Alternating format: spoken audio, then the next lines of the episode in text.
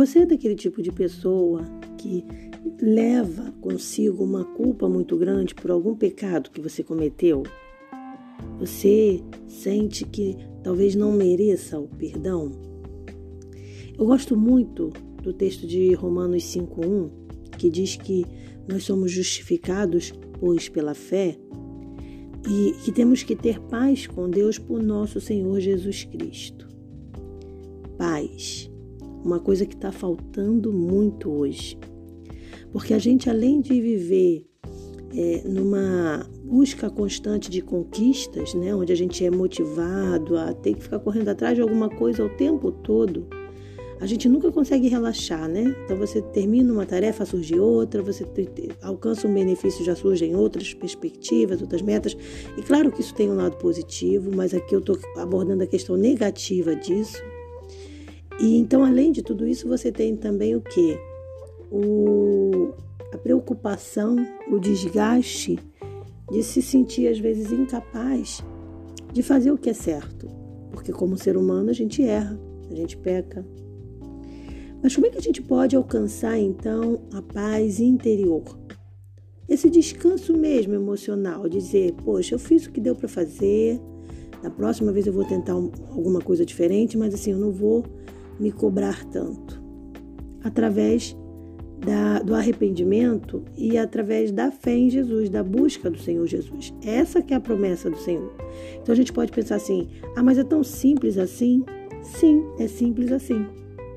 Por quê? Porque Jesus ele vem, morre para pagar pelos nossos pecados. Agora, claro que isso não significa que eu vou sair daí por aí pecando e tá tudo certo. O tempo todo a nossa luta tem que ser contra o pecado. Mas e depois que se peca, o que faz? A gente tem que ter uma alternativa e a alternativa é Cristo. Ele é a solução. Cristo é a solução não para aquela pessoa que se acomodou com o pecado, mas para aquele que luta contra o pecado, mas eventualmente caiu. Então, Cristo entra como uma solução aonde você se arrependendo de coração, obviamente, porque tem que ter o arrependimento, né? E aí, se arrependendo verdadeiramente, você busca a Jesus. E quando você sai dessa audiência com Deus, né, com Cristo, você, sai, você sai justificado, você sai perdoado. Então você consegue fazer o que Davi fala. Em paz me deito e logo pego no sono, porque só tu, Senhor, me fazes repousar com segurança. Como é bom poder deitar e, e saber que você não está devendo nada a ninguém. Saber que você foi justificado, que você foi perdoado. Como é bom poder descansar em Deus.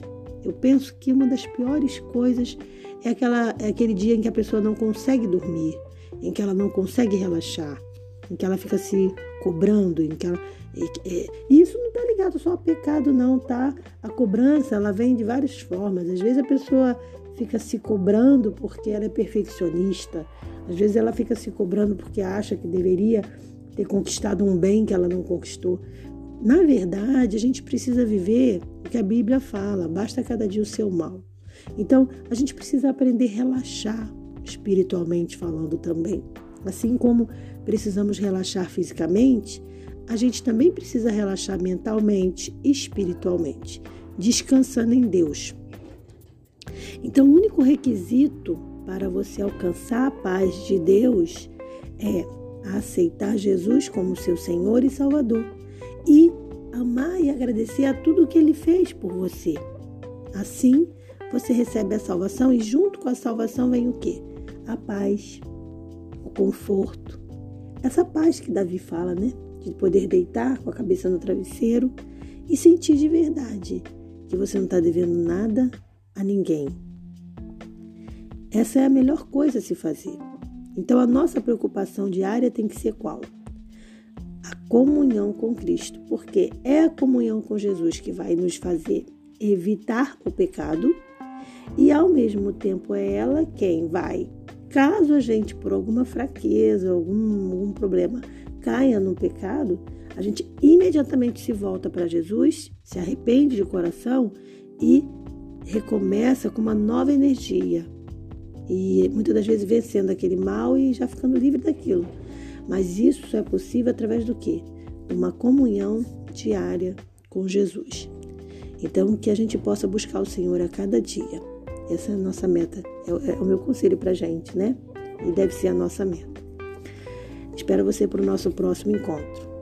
Afinal, cinco minutos podem sim mudar uma vida.